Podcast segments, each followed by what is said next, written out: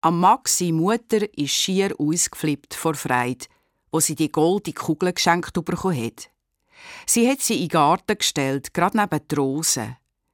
Wie ein Ballen ist sie da gelegen, ein Ballen von einem ganz reichen Kind. Aber wo der Max ein bisschen schutten mit dieser Ballen, ist die Mutter springen und hat hysterisch da.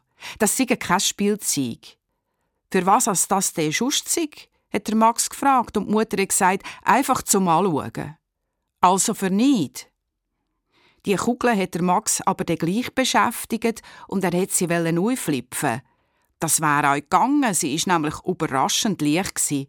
Aber die Mutter hat schon wieder gesagt, er soll jetzt die Kugel sein. Die sei ja hohl, hat der Max gesagt, was es da innen sei.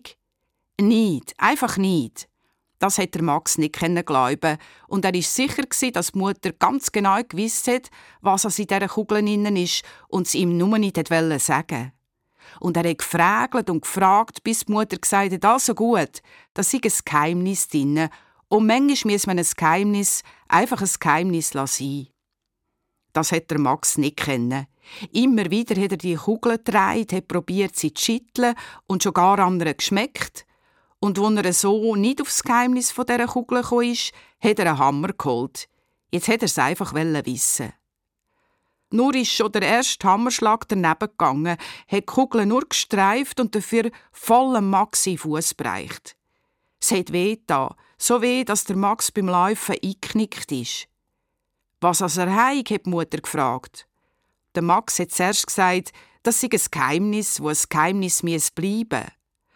Aber am Nachmittag war der Fuß geschwollen und die Mutter hat ihn eingesalbt und eingebunden und der Max in den Liegestuhl gesetzt, direkt neben die Kugel. Und er hat in dieser goldigen Kugel den Garten gesehen, das Haus und der Himmel, alles in einem schönen, goldigen Licht. Als sein eigenes Spiegelbild hat er gesehen, ein goldiger Max. Ein glückliches Kind, wo jetzt gelächelt hat, wie jemand, wo gerade ein grosses Geheimnis verstanden hat.